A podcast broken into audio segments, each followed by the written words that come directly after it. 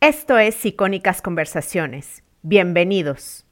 Tener un libro escrito y publicado genera mucha autoridad. Por otro lado, también tienes un material ya escrito por ti eh, con recursos para ayudar a estas personas. Y además es eso, es una nueva puerta con la que puedes llegar a clientes potenciales nuevos, pero de otra manera. Ya no tienes que venderle el servicio de 100, 200 euros, 1000 euros, sino que les ofreces por 20 euros toda tu ayuda. Es una manera estupenda de ganar visibilidad. Esto es Emprende Bonito Radio. Yo soy Jessica Nogués, fundadora de Emprende Bonito. Si eres emprendedora o quieres emprender, este espacio es para ti. Vas a encontrar consejos prácticos de negocio, aprenderás de los expertos con los que hablaré y además encontrarás recursos, ideas e inspiración para tu crecimiento personal. Para más información, sigue Emprende Bonito en Instagram y en Facebook. Recuerda que emprender juntas es más bonito. Bienvenida. ¿Sueñas con tener en las manos un libro con tu nombre en la portada? ¿Te gustaría tener más autoridad y credibilidad en tu nicho con un libro? Si tienes ganas de convertirte en una autora publicada, pero no te decides y te invaden pensamientos del tipo, es que no escribo tan bien, o no tengo tiempo de escribir, o no sé sobre qué escribir, quédate porque voy a hablar con una experta en ayudarte a publicar tu libro. Clara Escribá es escritora, poeta, traductora, correctora y fundadora de Letropía, en donde te ayudan a escribir tu libro, editarlo, traducirlo y publicarlo. Muchísimas gracias, Clara, por aceptar mi invitación. Hola, muchas gracias, Jessica. Encantada de estar aquí contigo. Gracias. Cuéntame, ¿cómo ayudas a los emprendedores? Bueno, pues mira, los emprendedores en Letropía los podemos ayudar de dos maneras. Por un lado, nosotros ofrecemos un servicio de corrección que puede valer para newsletters o textos breves, artículos de blog, y eso es como el servicio más, más básico, más sencillo que les podemos ofrecer para ayudarles, porque todos creemos que escribimos muy bien hasta que otra persona revisa el texto y se da cuenta de que ese texto podría mejorarse. Y por otro lado, también eh, para emprendedores que quieran perfilar su libro, mejorarlo, podemos desde corregirlo hasta ofrecerles un programa de elaboración de su libro desde cero, que estará listo en breve en el 2020. Ok, me parece muy, muy interesante todo lo que ofreces, de verdad hasta ya me dan ganas de publicar mi libro contigo. Y bueno, sabemos que publicar un libro o un ebook te da visibilidad, autoridad y te convierte en un referente en tu nicho. ¿Qué ventajas dirías tú que tiene para una emprendedora publicar un libro? Bueno, pues efectivamente lo que, lo que has dicho tú, tener un libro escrito y publicado genera mucha autoridad. Por otro lado, también tienes un material ya escrito por ti eh, con recursos para ayudar a estas personas. Y además es eso, es una nueva puerta con la que puedes llegar a clientes potenciales nuevos, pero de otra manera. Ya no tienes que venderle el servicio de 100, 200 euros, 1000 euros, sino que les ofreces por 20 euros toda tu ayuda. Y la manera es una manera estupenda de ganar visibilidad. Claro. ¿Y tú crees que cualquiera puede escribir un libro? Bueno, este es un tema complicado. Yo creo que todos podemos hacer muchas cosas, porque, por ejemplo, no sé, pienso, todos podemos cantar, todos podemos ser deportistas, bueno, siempre hay grados. Yo creo que tampoco hay que caer en el pensamiento de que todo el mundo puede hacer de todo de forma fácil. Sí que creo que si a ti te gusta escribir, si te ha gustado escribir siempre y si tienes interés y además sabes mucho de un tema, claro que puedes tener tu libro. Lo que no tenemos que caer es en pensar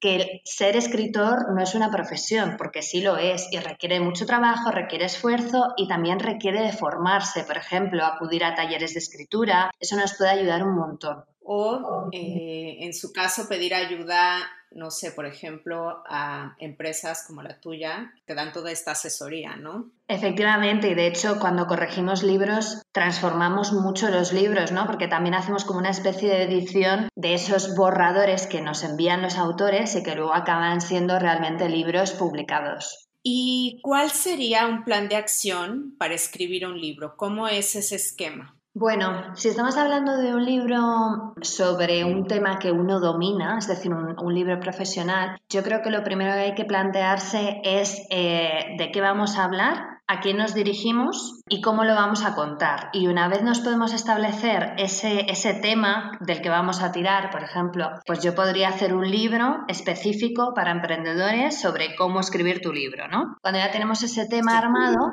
nos podemos ir generando un índice con todos los subtemas y todo el proceso que va a llevar ese tema en concreto, ¿no? Para alcanzar ese objetivo que estamos proponiendo en, en este libro. Entonces, ese sería el primer paso, sentarse y ver qué quiero contar y para quién y cuál es el objetivo final que va a alcanzar esta persona eh, leyendo este libro. Y una vez tenemos eso pensado, eso en mente, pues simplemente lo que tenemos que ir haciendo es ser muy organizados, ver si podemos llevar a cabo ese índice y bueno, también organizar nuestro tiempo, porque un libro no se escribe en cuatro días. Entonces, lo más interesante quizás sería intentar reservarse unas horas a la semana para, bueno, dedicárselas a, a nuestro libro. ¿Y qué recomendaciones darías para empezar a escribir? Así, imagínate que estoy frente a mi pantalla con una hoja en blanco en Word. ¿Qué hago? ¿Cómo empiezo? O sea, ya tengo el índice. ¿Qué sigue? Vale, mira, si no tienes claro cómo empezar el primer capítulo, que bueno, pues tendría que ser de ir de lo más general, ese índice nos tiene que llevar de lo más general a lo más concreto, ¿no? ¿Vale? Entonces, imagínate que no te sale el capítulo 1, que pienso que debería porque los temas que tienes que elegir para tu libro tienen que ser súper, los tienes que dominar muchísimo tú, o sea, tienen que ser algo que tú sabes de sobra. Pero bueno, o sea, aún así no te sale el capítulo 1, creo que no estaría mal hacer un primer prólogo, una especie de introducción, en la que tú misma sientes las bases de lo que quieres contar, ¿vale? Porque aunque luego esa introducción o ese prólogo no lo dejes en el libro, primero a ti te va a ayudar a soltarte un poco. Piensa que tienes que elegir en qué estilo vas a escribir el libro, si va a ser un estilo más formal o más informal cómo nos vamos a dirigir al público. Entonces, esa primera introducción te puede ayudar a soltarte mucho. Y luego, a partir de ahí, pues ya tienes que arrancar con el capítulo 1 y, como he dicho, se supone que tú dominas un montón el tema del que, estás hablando. Entonces, es cuestión de hábito también. Eh, si pretendes estar solo una hora a la semana escribiendo, en esa hora se te va a ir un montón de tiempo simplemente en ponerte y también con el bloqueo del pánico este de la hoja en blanco. Claro, y tú recomiendas, por ejemplo, escribir como hablamos, o sea, yo, por ejemplo, te, te, pregunto porque es lo que yo normalmente hago cuando escribo textos. O sea, llevo muchos años escribiendo en blogs y prácticamente yo escribo como hablo. No sé, es como mi voz. Supongo que tiene muchas ventajas, ¿no? Utilizar tu, tu propia personalidad, tu propia voz. O sea, ¿tú crees que tenemos que escribir como hablamos o tenemos que, que cambiar el tono. Para un libro del que estamos hablando, de un emprendedor que quiere mostrar todo lo que sabe o enseñar, yo creo que está bien, porque al ser un libro didáctico no necesitamos fórmulas tan, tan eh, arcaicas o tan formales como a lo mejor en, en, un libro de ficción, en literatura o en ensayo. Entonces yo creo que es más importante que tú te sientas cómoda escribiendo y que conectes con la audiencia, con el lector, a que mm, te pongas tan formal que al final el libro sea, sea un aburrimiento. Es verdad que creo que hay que llegar a un punto, bueno, a un punto medio, que no sea un texto súper informal, porque también hay que darle un poco de rigor de libro, ¿no? Pero sí que, sí que hay que darle ese toque de cercanía y sobre todo que, que expliques los temas como más cómoda te sientas. Claro. ¿Y cuál dirías que es la importancia del storytelling a la hora de escribir un libro? Mm, bueno, yo no soy experta en storytelling, pero la verdad es que he aprendido mucho de marketing en este tiempo que llevo en Letropia. Y sí me parece relevante porque normalmente en, este tipo de libros sí que se habla em, de experiencia propia. O sea, normalmente cuando estamos, eh, pues eso, imagínate que yo escribo un libro sobre cómo escribir un libro, ¿no? Para emprendedores. Pues ahí tendría que intentar utilizar yo mis propios recursos y mi propia experiencia para no solo enseñar, sino también conectar con esa audiencia, ¿no? Y que esa audiencia, ese lector confíe en mí, diga, ah, pues mira, me fío de lo, que, de lo que dice Clara porque lo ha vivido. Cuando hago cursos es similar, yo intento siempre contar las experiencias que he tenido y eso da mucha fiabilidad a lo que estamos contando. Entonces sí que me parece interesante incluirlo como simplemente como algo natural, ¿no? Y también poner muchos ejemplos de lo que estamos intentando explicar, porque nosotros como expertos tenemos muy claro de lo que estamos hablando, pero el lector puede que no, está leyendo nuestro libro para aprender. Claro. Y por ejemplo, ¿tú qué recomendarías para inspirarse a escribir? ¿Recomiendas leer otros libros relacionados con lo que tú quieres escribir o no sé, hacerte un viaje, por ejemplo? No, no sé, ¿tú qué recomendarías para inspiración? Yo creo que sin duda eh, leer otros libros que nos gusten, que puedan ir ya no solo con el tema, no hace falta que sea el tema, sino el género. Pues si queremos hacer un libro para emprendedores, vamos a leernos otros libros de emprendedores que no tienen por qué hablar de lo mismo. Puede ser uno de finanzas o de storytelling o de marketing, pero sí que nos va a servir mucho para fijarnos en la estructura que tienen esos libros, en el estilo, en lo que nos gusta, en lo que no, y eso nos va a ayudar un montón. No significa que estemos plagiando nada, porque nosotros vamos a hablar de nuestro tema, pero sí que nos va a servir para orientarnos, para inspirarnos, como has dicho tú, para motivarnos. Luego, bueno, hay gente que le puede entrar este pánico de mm, el miedo, ¿no? De, uff, ¿quién soy yo para ponerme a escribir, ¿no? ¿Quién soy yo si no soy nadie, tal? Bueno, hay que intentar equilibrar eso. Tú estás leyendo un libro de una persona que un día se puso a escribir y que no era escritor, ¿no? Que esto nos lo tenemos que... He dicho antes que, que es verdad que ser escritor es una profesión, pero también es verdad que no todos podemos ser absolutamente todos. Y si tú eres muy bueno en tu campo, tampoco es posible que tengas una experiencia de escritor de 20 años, ¿no? Entonces, eh, bueno, hay que hacer ese equilibrio, esa alejarnos un poco de esa idea de no, ¿quién soy yo? Tal, y lanzarnos a escribir y luego valorar si lo que hemos hecho es de calidad o no, si sirve, si no sirve, que para ello, cuando terminemos nuestro libro, están esos lectores beta, esos lectores que son amigos, conocidos, o a lo mejor clientes, y que nos pueden echar una mano para leer el libro y decirnos qué les parece, si cree que está bien estructurado, si engancha, si es útil, si no lo es. ¿A ti te pasó esto que mencionas, que, bueno, el síndrome del impostor, que te preguntaste quién soy yo para escribir un libro cuando estabas escribiendo el primer libro que, publicaste? Bueno, con el primero no, porque mm, yo era muy joven y cuando uno es muy joven cree que, que, lo sabe todo y que puede con todo, ¿no? Y en el primero no, la verdad es que no, porque además era poesía y era una poesía que a mí me, pues me salía, me surgía y, y en ese caso no, pero es verdad que con la novela, que es, es, mi primera novela, con lo cual yo, de alguna manera, yo no soy todavía una novelista eh, ni siquiera publicada. Entonces ahí sí que es verdad que sí que te entra ese miedo a decir, pues es que, ¿qué estoy haciendo yo si todo el mundo, o sea, si hay un millón de novelas que se venden muchísimo y que seguro que son mejores que la mía? Y además, para más Henry, justo el tema de mi novela, salió publicada otra novela un poquito antes de la gran Isabel Allende, con lo cual ya para mí fue ah, ese shock de decir, bueno, estoy escribiendo un libro del mismo tema que Isabel Allende, no me voy a comer un colín. ¿Y cómo, qué estás haciendo como para lidiar con esto? Bueno, pues mira, em, cuando me ocurrió, cuando me enteré de que este libro había salido, era, era el mes de mayo y yo iba como por la mitad de mi novela. Y entonces me entró un bajón muy fuerte, o sea, me dio un bloqueo de escritor de verdad, que de hecho en el blog lo escribí un artículo sobre ello porque, bueno, pues me pareció útil para compartirlo con, con los seguidores de Letropía. Y estuve un mes sin poder escribir porque, claro, estaba en ese shock de, yo pensaba que había descubierto un tema maravilloso que nadie conocía y resulta que de repente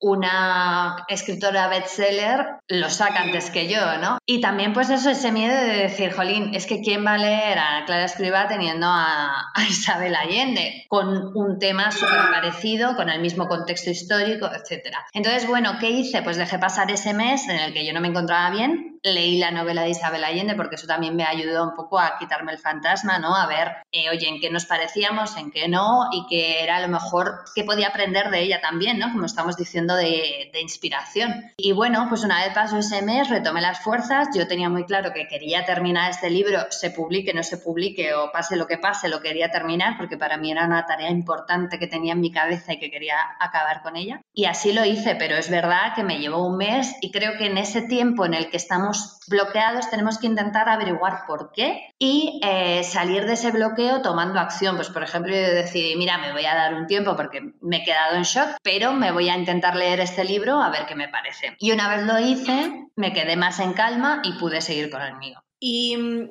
¿Tú qué haces para inspirarte? O sea, ahorita me hablaste de que tuviste un bloqueo. ¿Qué actividades o qué ejercicios usas tú para, para desbloquearte y para seguir inspirada a escribir? Bueno, pues mira, a mí una cosa que me sirve, eh, más que hacer otras actividades, porque yo creo que está bien tomar el aire y hacer otras cosas, ¿no? Pero yo ya en mi vida diaria hago otras cosas, que pues, pues trabajo, estoy con mi pareja o voy con mis amigos. Entonces, si lo que quiero es centrarme en seguir escribiendo mi libro, a lo mejor lo que puedo hacer y lo que he hecho alguna vez cuando no me sale nada más y estoy así un poco que no sé por dónde ir, es volver a leerme lo que he escrito. ¿Por qué? Porque, bueno, yo por lo menos tengo una memoria un poco débil y se me olvida lo que he hecho yo misma o lo que he escrito. Y cuando lo he vuelto a leer, le he dado mucho más valor. He dicho, ostras, qué, qué entretenido, qué divertido esto, qué bueno. Entonces, el valorar lo que he hecho me ha servido para tomar fuerzas y que me surjan otras ideas nuevas el último libro de, Isabel Allende que se llama Es largo pétalo de mar. Sí, ese es. Y que habla sobre inmigrantes, ¿no? Sí. ¿El tuyo más o menos va del mismo tema? Claro, las dos utilizamos, em, bueno, el hecho histórico de que Pablo Neruda, a final de la Guerra Civil Española, pidió al gobierno chileno eh, que le ayudara a llevar españoles, exiliados españoles a Chile a todos aquellos que Franco seguramente pues hubiera, hubiera intentado fusilar y que muchos de ellos también estaban en campos de concentración franceses. Entonces, bueno, ese es, ese es el contexto histórico que, que las dos eh, pues hemos utilizado.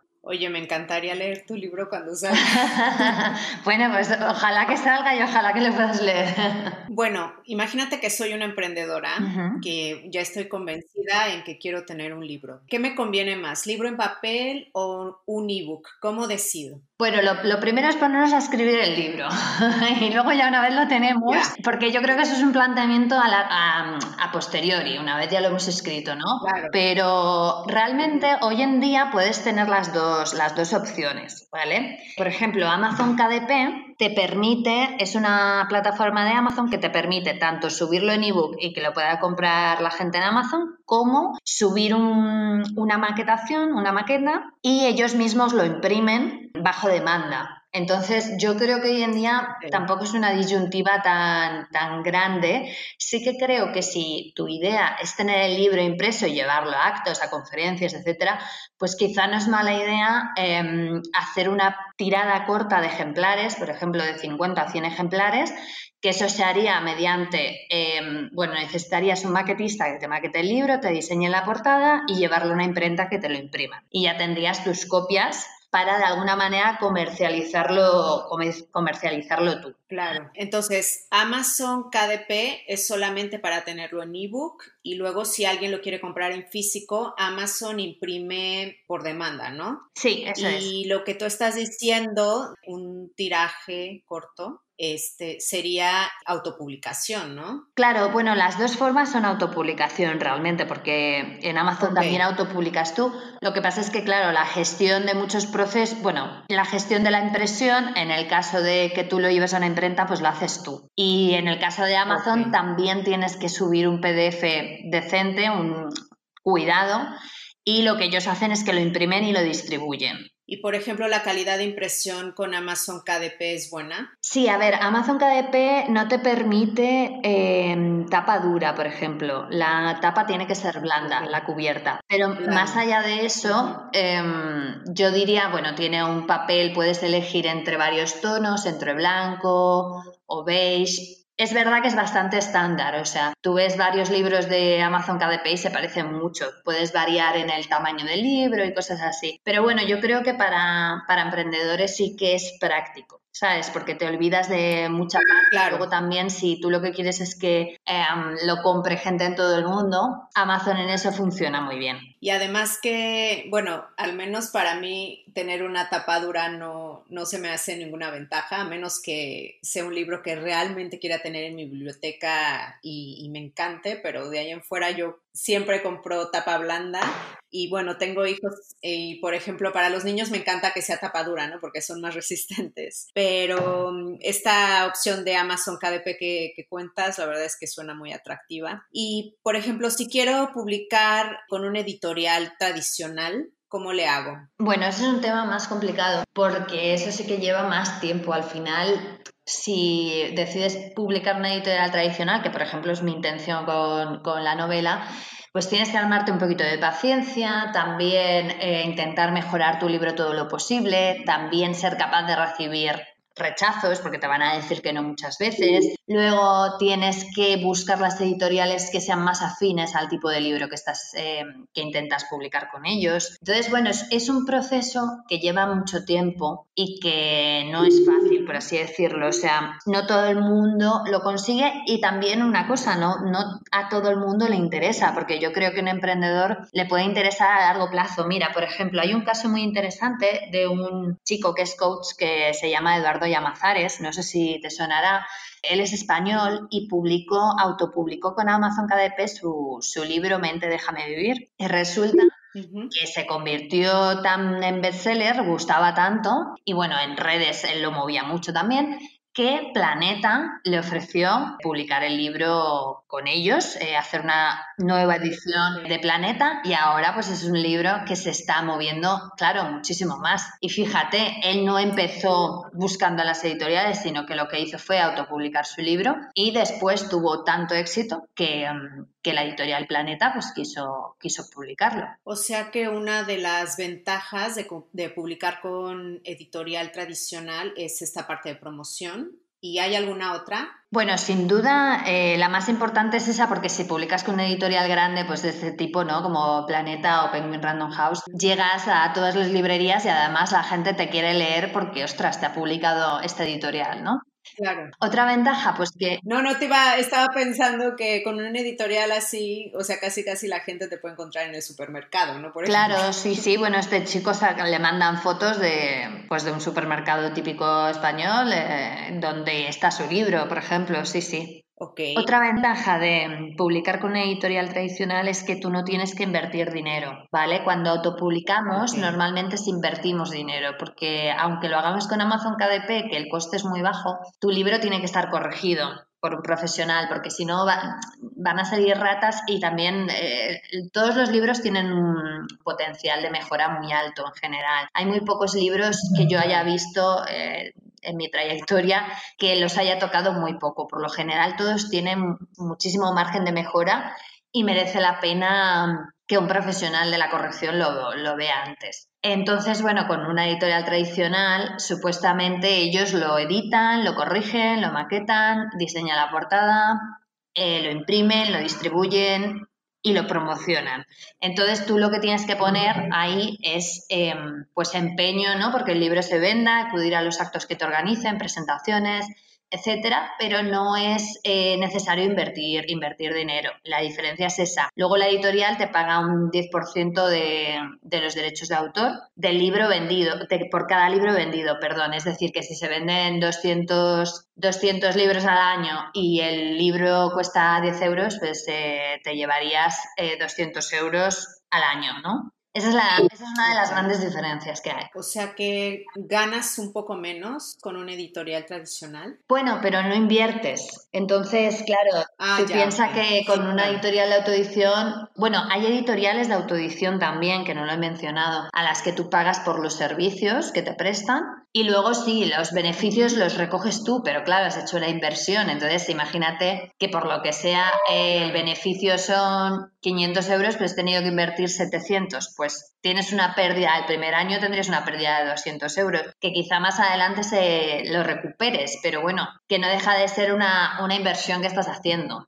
O sea que Mm, ser un autor o una autora publicada, eh, ¿tú crees que es buen negocio? O sea, ¿realmente se puede vivir de eso o tienes que ser así como que súper famoso y vender muchísimo? Bueno, eh, por mi experiencia, hasta donde yo sé, sí hay que ser bastante conocido para poder vivir ya no de las ventas de los libros, sino también de los actos o conferencias a los que te inviten, etcétera. O sea, al final, bueno, pues es em, como ser famoso o influencer, ¿no? Pues si eres muy conocido, sí pero Si tienes una cuenta chiquitita y pretendes vivir de ser influencer, pues va a ser muy difícil. Pues con los libros es igual. Si tú escribes un libro, por muy bueno que sea, pero lo compran 200 personas, no vas a poder vivir de ello.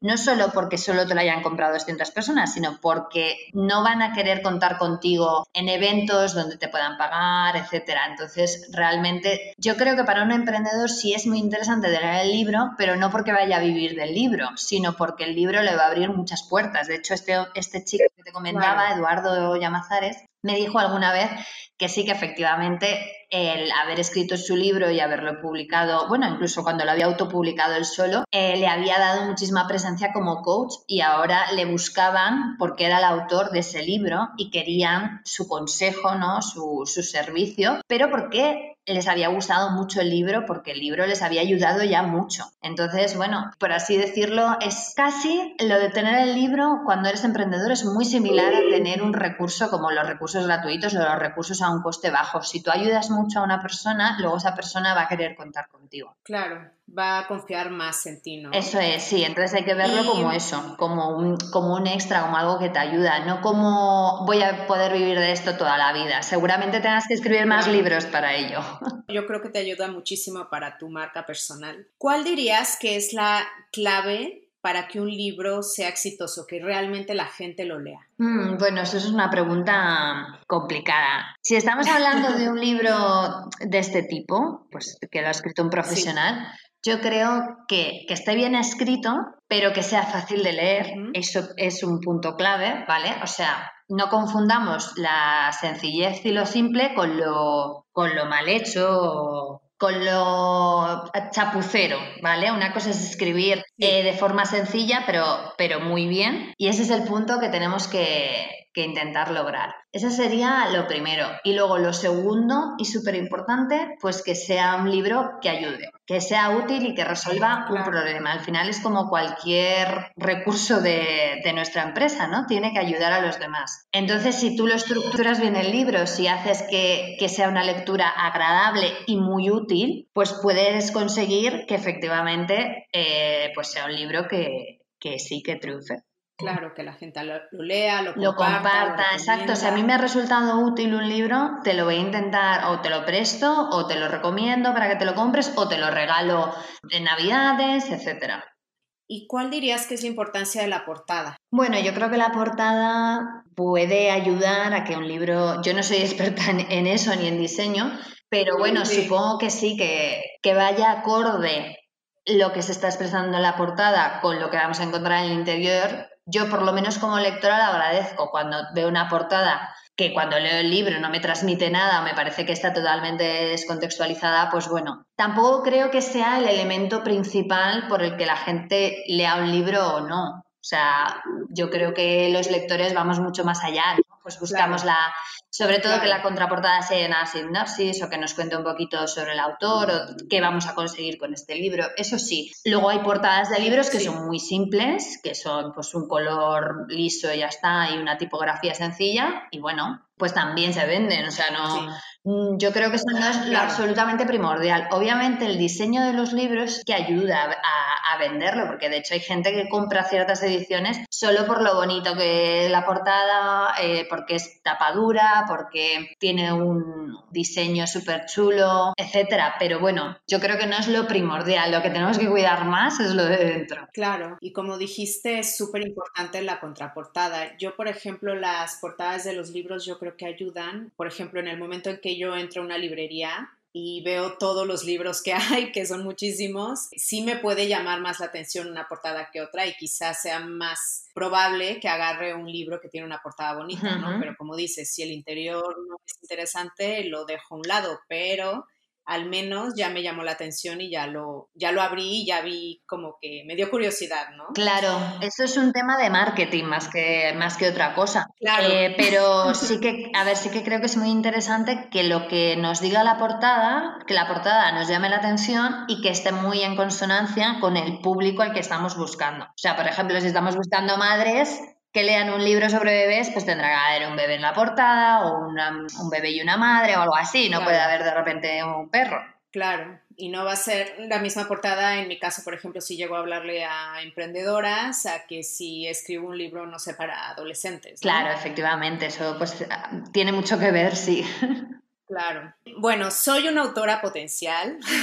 Imagínate que soy una autora potencial. ¿Cuál es la importancia de un dossier de prensa o kit de medios? Que, bueno, para las que no sepan, es una herramienta para presentarte con terceros es como tu carta de presentación con información relevante. ¿A quién puedo mandarle este dossier de prensa o nota de prensa? Eh, ¿Ayuda a hacernos visibles o a que sea más probable que nos publiquen? Sí, lo que pasa es que yo lo llamaría propuesta editorial y le daría un toque diferente porque eh, la propuesta editorial es similar a lo que estás contando tú, un mundo ser de prensa donde, bueno, pues se habla de, de la trayectoria del autor, pero también tenemos que incluir datos sobre el libro, porque no olvidemos que aunque nosotros somos los autores, pues el libro es el producto que estamos vendiendo. Entonces, esta propuesta editorial habla sobre nosotros, tiene un apartado sobre nosotros, con también información. Oye, si hemos aparecido en medios digitales o en la prensa o en la televisión o en la radio, lo ponemos, pero luego también pues tenemos que incluir la sinopsis del libro, el índice, el perfil comercial que tiene, todo esto. Que por cierto, si queréis aprender a hacer vuestra propuesta editorial, en la masterclass gratuita de Letropía os enseñamos eso, entre otras muchas cosas sobre publicación, de lo que estamos hablando hoy, em, con respecto a qué tipos de publicación existe, cómo podemos publicar y qué hacer en cada caso, dependiendo de la opción que elijamos tienen que entrar a letropía.net y luego ahí se van a recursos gratis, ¿no? Para tomar esta masterclass. Eso es, ahí está. Ok, la voy a tomar.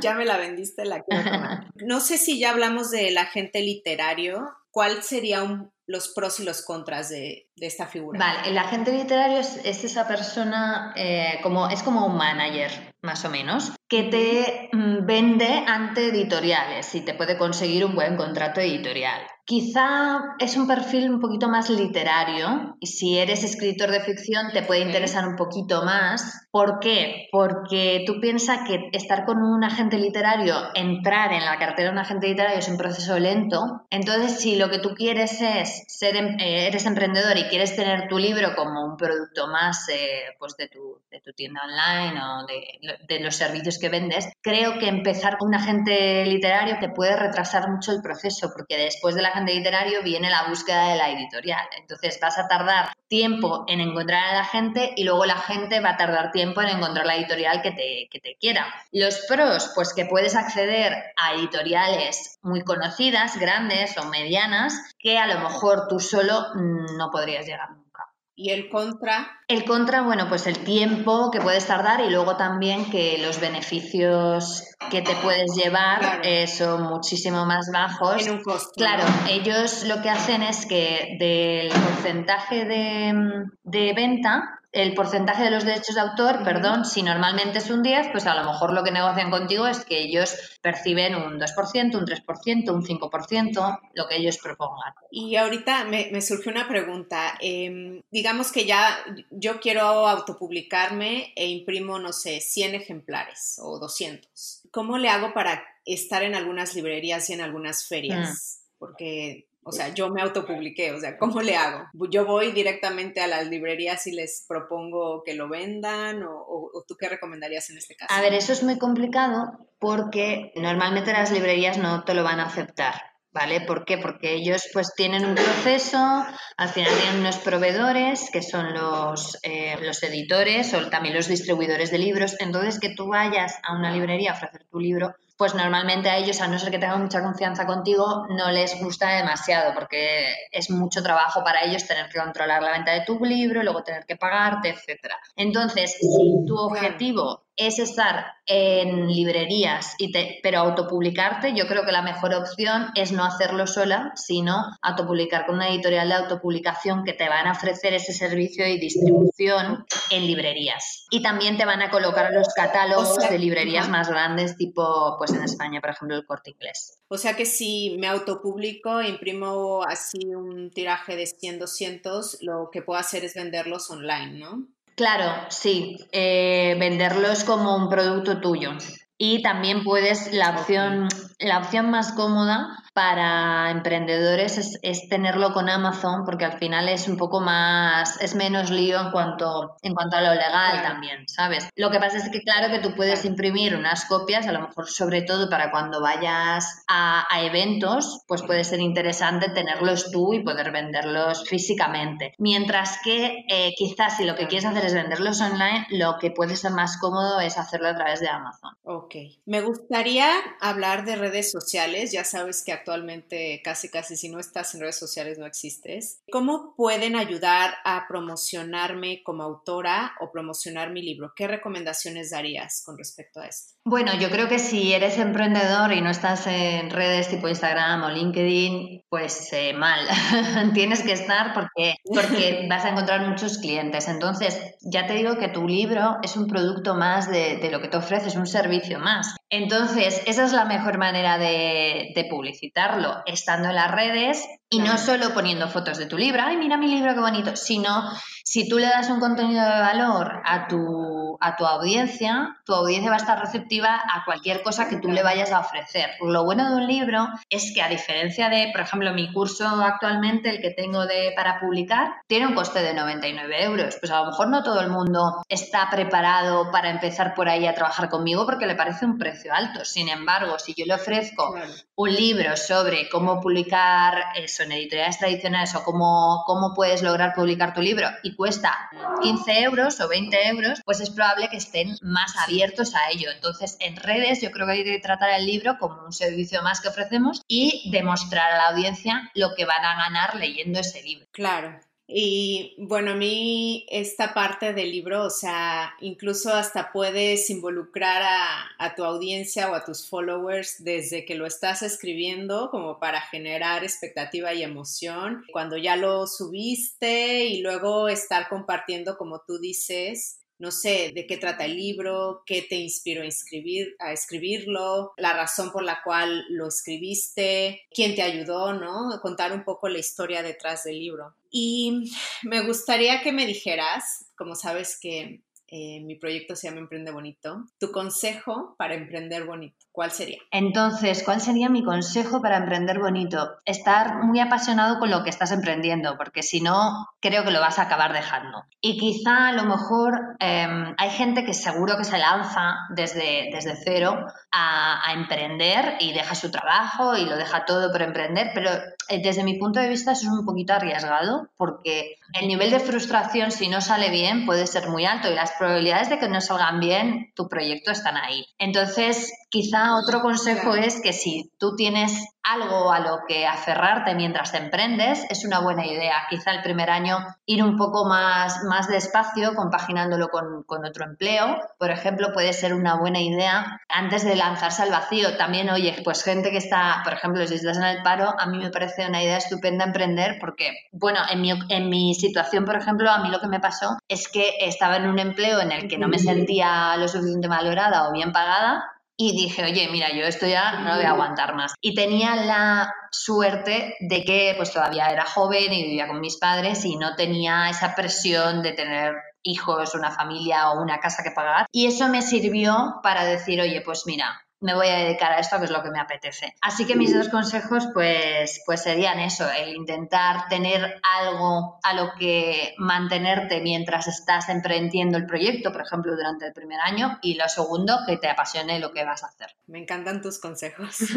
Gracias. Clara, si te seguimos en redes sociales, ¿qué vamos a encontrar? Bueno, pues yo creo que un poquito de todo. Tienes consejos de ortografía, pero también tienes consejos sobre cómo publicar en editoriales o cómo autopublicarte, que tienes que tener en cuenta. Yo intento siempre orientarme tanto a, escritores como a emprendedores que quieran escribir su libro y publicarlo. Y bueno, también estoy abierta a cualquier duda que tenga la gente a, responderla, a responderla al público. Y por ejemplo, e incluso hay editoriales que me dicen de vez en cuando, oye Clara, tienes que explicarle a la gente cómo nos tienen que contactar o cómo tienen que con nosotros porque falta un poco de educación en ese sentido, la gente no sabe cómo hacerlo y tal, a ver si nos puedes ayudar. O sea que yo todo lo que sea concienciación y educación en torno al mundo del libro y de la escritura, todo eso es lo que se va a encontrar en arroba letropia barra baja soluciones en letras en Instagram. Me encanta. De hecho, yo ya te sigo.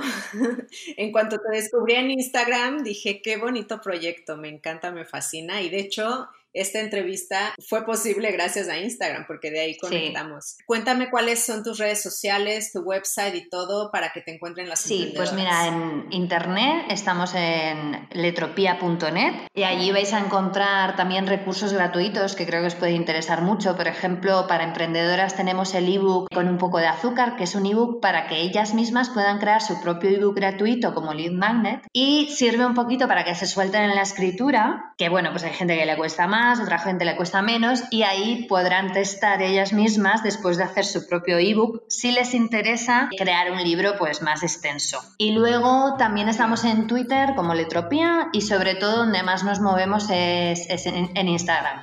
Ok, como Letropía guion bajo, o cómo es, perdón. Sí, sí, arroba letropía, guion bajo o, barra baja, eh, soluciones en letras, todo seguido. Ah, ok, ok, sí. perfecto. Pues nada, ya saben dónde encontrar a Clara. Me encanta todos los consejos que, que nos ha dado y a ti emprendedora te veo en el próximo episodio. Gracias por escuchar este podcast. Tú me inspiras y lo haces posible. Si te ha gustado, por favor, ayúdame a compartirlo. Suscríbete en Spotify, Apple Podcasts o YouTube para que no te pierdas ninguno de los episodios de Emprende Bonito Radio y me ayudes a la continuidad de este podcast. Muchísimas gracias por estar aquí. Te veo en el siguiente episodio porque emprender juntas es más bonito. Gracias por escuchar icónicas conversaciones en donde exploramos ideas clave y hacks para una vida plena y con propósito. Sapiencia y ciencia para la vida. Asegúrate de no perderte ningún episodio suscribiéndote en tu plataforma de podcast preferida. Para más contenido y actualizaciones, sígueme en mis redes sociales. Me puedes encontrar como Jessica Austria. Hasta la próxima.